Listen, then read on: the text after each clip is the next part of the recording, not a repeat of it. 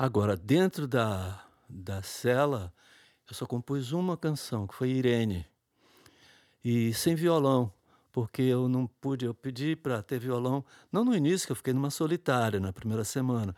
Na segunda semana, fomos levados para a Vila Militar, mas no quartel da PE. Eu fiquei num, num xadrez, Gil em outro, cada um de nós com outros companheiros de prisão. É... E finalmente nós fomos transferidos para o PQD, o quartel dos paraquedistas, para dois quartéis diferentes dos paraquedistas. Gil em um e eu em outro.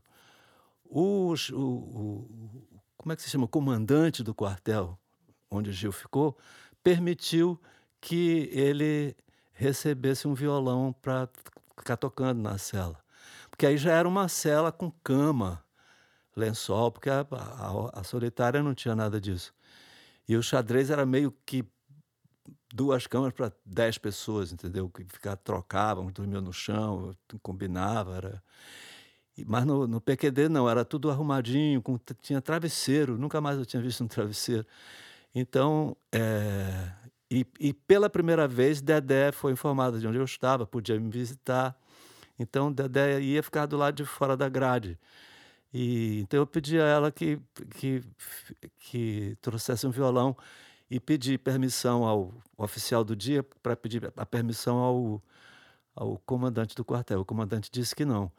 E depois Dedé me disse: Caetano, você, o comandante não deixou, mas o de Gil deixou. Eu aí pedi para me comunicar com o comandante e, e falei quando porque começaram os interrogatórios também nesse meio tempo eu sub, tinha que subir para falar com ele. E, e eu então disse a ele que que eu, que eu precisava muito do violão e que Gil tinha e que eu tinha pedido a ele e ele não não tinha permitido. Tinha mandado pedir e ele não tinha permitido que eu insistia porque me fazia muita falta. E ele disse que, que não, que o Gil tinha direito a violão porque tinha completado o curso, su, curso superior. E como eu não tinha completado o curso superior, eu não tinha direito a violão. Então não tinha essa regalia. E então eu fiz a canção Irene sem violão para tocar. Então era só cantando, pensando. Eu quero ir, minha gente, eu não sou daqui, eu não tenho nada. Quero ver Irene rir, quero ver Irene dar sua risada. Eu fiquei, cantei como se fosse um samba de roda, ficava cantando eu mesmo, repetindo. E fiz um refrão que fala Irene ri, Irene ri, Irene, Irene ri, Irene.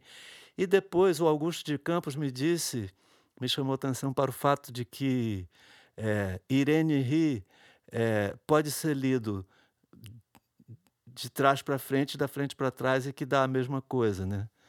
É, Irene ri, Irene ri. Se você lê, lê de trás para frente, você lê a mesma coisa.